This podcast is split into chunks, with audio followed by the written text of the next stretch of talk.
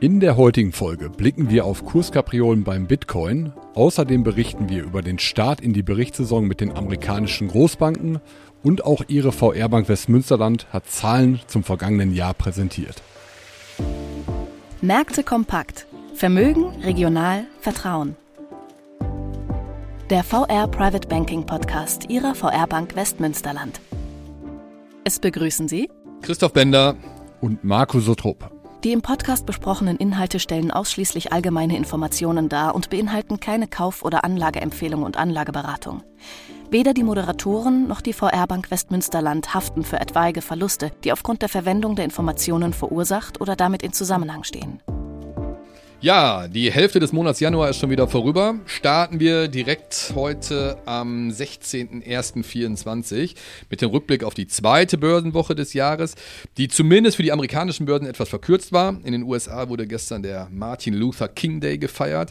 Die Börsen hatten also gestern feiertagsbedingt geschlossen. Aber schöne Reihe nach starten wir mit dem DAX und äh, ja, der tut sich äh, noch ein wenig schwer in die Gänge zu kommen in diesem Jahr. Hier steht in der Summe wieder ein kleines Minus Minus von gut 0,5 Prozent, die es nach unten gegangen ist. Schlusskurs gestern 16.622 Punkte. Ein bisschen besser sieht es in den USA aus. Äh, ja, hier kann man sagen, ist vor allem Big Tech so langsam wieder wach geworden. Der SP 500 gut 1% im Plus. Beim Nasdaq noch ein bisschen besser, circa 1,5% auf Wochenbasis im Plus. Und ich sagte es gerade, Big Tech ist wach geworden. Äh, es waren vor allem mal wieder die glorreichen Sieben, die Magnificent Seven, von denen wir hier so oft schon gesprochen haben im letzten Jahr, die den Markt nach oben gehievt haben. Alphabet 3,5% im Plus, Amazon, Microsoft gut 4% letzte Woche im Plus und Spitzenreiter mal wieder. Alter Bekannter Marco. Nvidia. Nvidia ganz vorne dabei. Ja. 7,5 Prozent auf Wochenbasis. Ja. Ähm, ja. das vielleicht mal kurz zu den Aktienmärkten.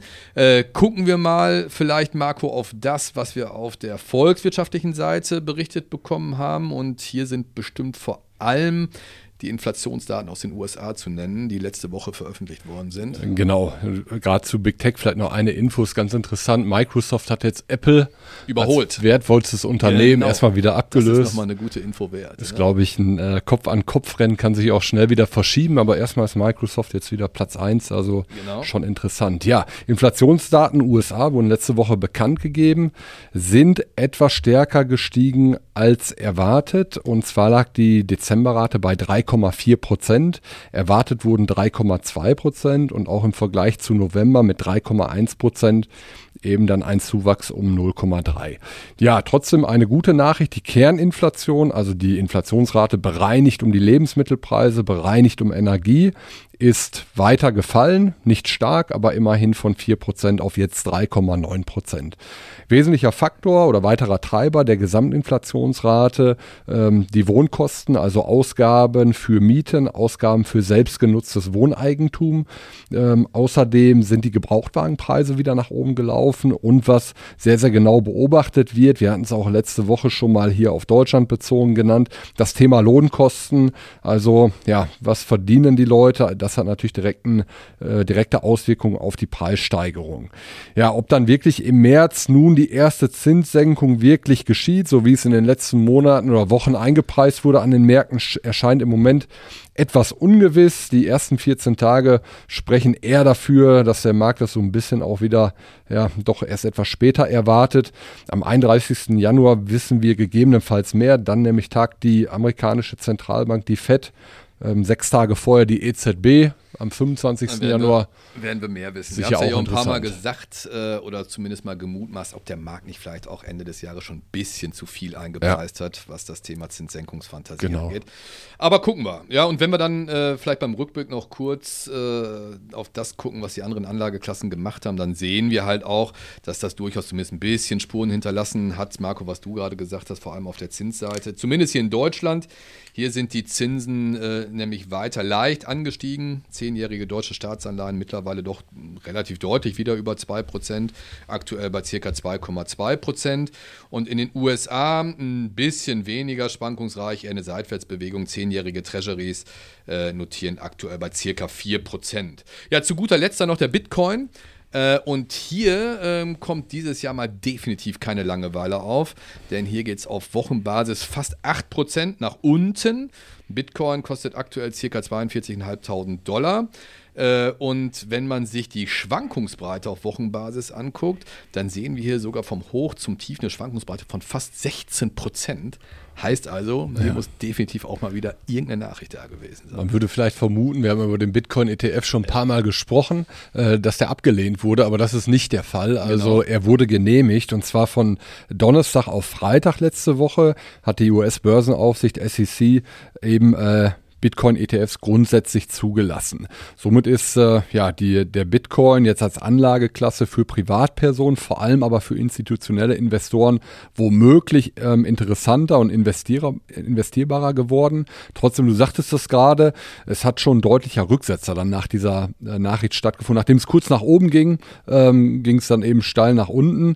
Wahrscheinlich so eine Art äh, Sell on Good News ja, dass man eben in diese positiven Nachrichten hinein verkauft. Es scheint auch so, auch darüber hatten wir in den letzten Wochen oft gesprochen, dass diese Genehmigung schon ein wenig vorweggenommen wurde und auch in den Preis des Bitcoins dann eingepreist wurde und dann mit der Entscheidung selbst, die dann keine Überraschung mehr gewesen ist, eben dieser Rückgang äh, dann da gewesen ist. Ja, 42.500 Dollar, du sagtest das gerade, wir waren im Hoch in diesem Jahr ähm, beziehungsweise in den, in den letzten Wochen bei 49.000 Dollar und daran sieht man eben schon. Ja, das sind genau diese 16 Prozent ja. circa, die wir in der Spitze dann auch wieder verloren. Und ja. das ist ja nicht ohne. Also die Anlageklasse bleibt auf jeden Fall für den Moment mal höchst volatil und von dem her also auch fraglich, ob äh, institutionelle Kunden wie jetzt zum Beispiel Pensionskassen ähm, auch in Kürze schon hingehen werden und in diese Anlageklasse investieren werden. Von die der Branche ersten, ist auf jeden Fall extrem optimistisch. Also ich habe äh, gesehen, dass Black BlackRock sich euphorisch geäußert hat ja. äh, und gigantische Mittelzuflüsse erwartet, wenn dann tatsächlich die ersten ETFs am Markt Auch sind in den USA. Große Investoren wie eine Casey Wood, äh, super ja. ähm, bullish, super euphorisch, vielleicht auch ein bisschen zu viel Euphorie, wer weiß das. Also die erste Reaktion ist zumindest mal ja eher etwas verhalten. Wie gesagt, war sicherlich auch viel im, im Kurs vorher ähm, eingepreist. Ja eine Anlageklasse, die mit Sicherheit ähm, erhalten bleibt, die sehr, sehr interessant ist. Ähm, wir werden das im Blick behalten. Erste Reaktion nach Genehmigung, aber erstmal zumindest äh, verhalten, kann man sagen. Ja, ja das soll es dann auch, glaube ich, zum Ausblick schon mal gewesen ja. sein, Marco. Wir hatten es äh, beim letzten Jahr mal äh, ja bereits angekündigt. Es geht so langsam wieder los. Berichtssaison ist letzte Woche angelaufen und eröffnet worden. Klassischerweise mit den Banken, Marco. Ich glaube, du hast es letzte Woche auch gesagt. Ja. Äh, gucken wir mal direkt auf die größte Bank der Welt die denn nach wie vor heißt JP Morgan?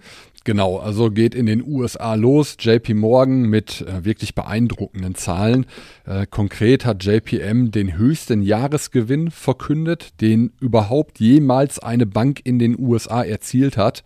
Und das ist äh, bei allen Schwierigkeiten, die im Moment in der Welt sind, schon bemerkenswert. 49,6 Milliarden Dollar Gewinn in 2023. Fassbare Zahl. Ist äh, schon eine Hausnummer, zumal wenn man sich erinnert, im Frühjahr hatten wir auch noch eine Regionalbankenkrise. Ähm, JPM hebt sich absolut ab von der Konkurrenz. Christoph, du gehst, glaube ich, gleich noch auf ein, zwei andere Banken ein. Da sieht man schon auch extrem äh, diese Spreizung und ähm, dieser sensationelle Gewinn fällt an, obwohl auch im äh, vergangenen Jahr eine Sondergebühr bezahlt werden musste in den Einlagensicherungsfonds der USA, der wieder aufgefüllt werden musste, weil er eben für Rettungsaktionen rund um diese Regionalbankenkrise, Silicon Valley Bank, weitere Banken eben stark belastet wurde. Und äh, da je nach Größe wurde dann eben wieder eingezahlt, aber äh, JPM scheint diese Zahlung von in dem Falle für JPM 2,9 Milliarden Dollar äh, sehr, sehr gut weggesteckt zu haben. Im Gegenteil, JPM hat eine Bank übernommen im Rahmen der Regionalbankkrise, die First Republic Bank, und äh, scheint davon sogar enorm zu profitieren. Also ist vielleicht sogar eine Art Krisengewinner aus dieser Regionalbankenkrise heraus. Vielleicht ganz kurz zu den einzelnen Bereichen. Investmentbanking ist im vierten Quartal unter Erwartung gelaufen bei JPM, dafür der Nettozinsertrag deutlich über Erwartung. Es wurde außerdem guter Ausblick geliefert. Die ähm, US-Konsumenten sind ja weiter in, in guter Verfassung. Auch die Ausfälle bei Kreditkartenzahlungen aktuell wirklich auf einem niedrigen Stand. Kein Grund zur Sorge laut JPM, sind auf dem Niveau von vor der Pandemie unter dreieinhalb Prozent und Tendenz laut JPM auch nicht steigend aktuell. Also das macht äh, durchaus Hoffnung. Ganz kurz, DZ Bank ähm, hat auch JPM im Research klares Kaufen-Urteil. Fair Value wird eingeschätzt mit 200 Dollar. Ähm, der Kurs liegt aktuell bei 169 Dollar, also durchaus auch ein ähm, zweistelliges Upside-Potenzial. Und äh, die DZ Bank hebt sich eben auch ähm, darauf ab, ist absoluter Branchenprimus, so wie du es gerade sagtest, Christoph. Außerordentliches Geschäftsjahr, super Ausblick. KGV mit 10,9 jetzt auch nicht utopisch hoch, im Gegenteil. Also das passt von den Zahlen soweit sehr, sehr gut. Ja, das, das vielleicht kann man Supremus. ja, glaube ich, schon sagen, dass die US-Banken solide abgeliefert haben. Aber ja. du hast es gerade schon auch gesagt, die werden schon regulatorisch so ein wenig eingefangen, äh, eben aufgrund dessen, dass wir vor einem Jahr ähm, diese Bankenkrise gesehen haben, die ja dann auch hier nach Europa sogar rüber geschwappt ist. Silicon Valley ja. Bank USA ist, glaube ich, das genau. prominenteste Beispiel. Die Credit Suisse dann hier in Europa und diese staatlichen Einlagensicherungssysteme, du hast es gerade gesagt, die sind ganz ordentlich geschröpft worden, müssen jetzt erstmal wieder aufgefüllt worden. 2,9 Milliarden, das ist schon mal eine Hausnummer, ne? ja. die JP Morgan da einzahlen musste. Ähm, aber man sieht so insgesamt trotzdem auch, dass sich die Spreu so ein bisschen vom Weizen trennt. Ähm, da haben wir nämlich einerseits JP Morgan, du hast es gerade genannt, aber wenn man sich dann die anderen Banken in den USA anguckt, da muss man schon sagen, dass die Zahlen zwar im Rahmen der Erwartung lagen, aber schon auch ein paar Bremsspuren zu verzeichnen hatten. Also Bank of America zum Beispiel hat einen Gewinneinbruch von 56 Prozent zum Vorjahr vermeldet. Da gibt es Gründe für, also sowohl eine verhaltene Kreditnachfrage als auch wohl teilweise schwaches Abschneiden des Handel, Handelsgeschäfts. Äh, aber auch zum Beispiel bei einer Citigroup, die dritte große Bank, die letzte Woche Zahlen präsentiert hat, äh, der hat sogar rote Zahlen gegeben. Auch das hat Sondereffekte gehabt. Das ging äh, gewiss auch einher mit einer mit einer ähm, Restrukturierung, mit einem Konzernumbau, der einiges an Geld verschlingt, ähm, zeigt aber auch, ähm, dass es eben hier deutliche Unterschiede bei den Banken gibt. Ähm, aber das soll es vielleicht zu den Banken in den USA gewesen sein, zu den großen Banken in den USA. Gucken wir in die Region, bleiben aber beim Thema Banken und wenn wir hier im Podcast für uns regelmäßig reklamieren, auch immer wieder in die Region gucken zu wollen. Und wenn dann die eigene Bank in der letzten Woche zur Jahrespressekonferenz einlädt, dann schreit es eigentlich danach, dass wir hier an dieser Stelle auch mal über uns sprechen und äh, uns die Zahlen mal zumindest etwas näher angucken. Man könnte also, glaube ich, auch durchaus sagen, wenn wir gleich auf die Zahlen zu sprechen kommen, tue Gutes und sprich darüber. Denn auch wir können auf ein überaus gutes Jahr 2023 zurückgucken und das spiegelt sich in der Summe dann auch die Leistungsfähigkeit ihrer VR-Bank wieder, äh, wenn wir uns dann tatsächlich mal die wichtigsten Kennzahlen angucken. Also das insgesamte betreute Geschäftsvolumen ist erstmals auf über 7 Milliarden Euro gestiegen. Äh, genau sind zum Bilanzstichtag 7,6 Milliarden Euro gewesen. Das sind immerhin 700, 700 Millionen Euro mehr als im Vorjahr. Und das ist natürlich auch ein absoluter Vertrauensbeweis von Ihnen, von unseren Kunden in Richtung Ihrer Hausbank, unserer VR-Bank Westmünsterland. Und das spiegelt sich auch in der Bilanzsumme wieder. Die ist nämlich im letzten Jahr äh, auch gestiegen auf äh, mittlerweile 3,65 Milliarden Euro. Das ist ein Zuwachs von 165 Millionen Euro zum Vorjahr. Und äh, wir sehen dieses Wachstum durchaus auf beiden Seiten der Bilanz, Marco. Genau. Auch im Kreditgeschäft wurden neue Kredite in Höhe von 443 Millionen Euro vergeben. Eine gewisse Spreizung ist schon zu sehen. Die Nachfrage im privaten Baufinanzierungsbereich ist relativ verhalten. Dafür sieht man eine starke Nachfrage bei allem, was zu tun hat mit energetischer Sanierung und Modernisierung. Auch bei den Geldanlagen deutlicher Kundenzuwachs, Kundengeldanlagen plus 600 Millionen Euro auf nunmehr 4,2 Milliarden Euro. Und was man eben auch sieht, gerade natürlich bei den Geldanlagen, die Möglichkeiten der Geldanlage sind wieder breiter geworden. Natürlich hier vor allem durch die Rückkehr der Zinsen. Man kann eben wieder verzinslich anlegen. Absolut. Äh, das haben wir die letzten gefühlt 10, 15 Jahre nicht gesehen. Ich sage nur Negativzinsen, über die wir vor zwei Jahren an dieser Stelle noch gesprochen hätten. Trotzdem, wir wären, glaube ich, Marco, hier auch kein, in Anführungsstrichen, Börsen-Podcast, wenn wir nicht eine Lanze auch fürs außerbilanzielle Geschäft äh, brechen würden. Und wenn wir uns angucken, äh, was tatsächlich tatsächlich auch an Nutzen gestiftet werden konnte, an Mehrwert gestiftet werden konnte, wenn Kunden ihre Gelder in Form von Wertpapieren angelegt haben, dann ist die Zahl, glaube ich, mal mindestens genauso beeindruckend. Da haben wir tatsächlich über alle Wertpapiere hinweg hier für unsere Kunden Wertzuwächse von über 100 Millionen Euro äh, verzeichnen können. Und wenn man sich die Performances anguckt, natürlich auch mit dem Rückenwind der Kapitalmärkte, da haben wir die ganzen letzten Monate drüber gesprochen, dann sehen wir, bezogen zum Beispiel auch bei uns auf die Vermögensverwaltungsmandate, äh, egal ob konservativ oder durchaus etwas offensiver, die Renditen lagen irgendwo zwischen 5, 6 und auch durchaus im zweistelligen prozentualen Bereich. Also das Plädoyer hier nach wie vor fürs Wertpapiergeschäft, für die Aktie, fürs außerbilanzielle Geschäft, um jetzt in der Bankensprache zu bleiben, zu brechen, da werden wir auch nicht leise werden im Kalenderjahr 2024. Absolut, absolut, so ist es, Christoph. Vielleicht zum Betriebsergebnis noch ganz kurz vor Bewertung. Das liegt für die VR Bank Westmünsterland im Jahr 2023 bei etwa 40 Millionen Euro und damit, du sagtest es eingangs schon, ein wirklich gutes Jahr. Lag ebenfalls auch über Erwartungen und ermöglicht eine weitere Stärkung des Eigenkapitals, um eben, auch das hast du eingangs gesagt, verlässlicher Partner weiterhin hier in der Region zu sein, genau. eben für unsere Kunden und Und auch Mitglieder. das haben wir ein paar Mal hier angesprochen. Wir sind in einer äh, strukturstarken Region hier unterwegs, sind hier auch Förderer des Mittelstandes. Wir haben hier diese Hidden Champions, von denen wir auch immer mal äh, in diesem Podcast gesprochen haben.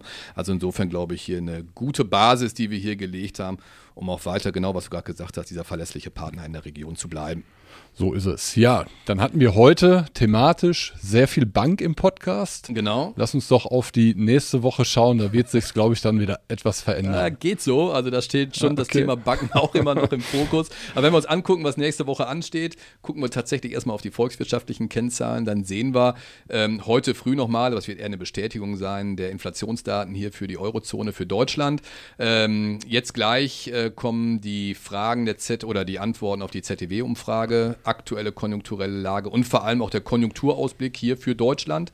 Äh, bestimmt nochmal ganz interessant. Dann sehen wir morgen Einzelhandelsumsätze in den USA. Bestimmt etwas, wo man immer genau drauf gucken wird. Genauso wie am Freitag dann das Verbrauchervertrauen in den USA, was die große Stütze der dortigen Volkswirtschaft tatsächlich ist. Und wenn wir auf die Unternehmensseite gucken, dann geht es jetzt so langsam los. Ab der nächsten Woche geht es dann allerdings deutlich mehr los.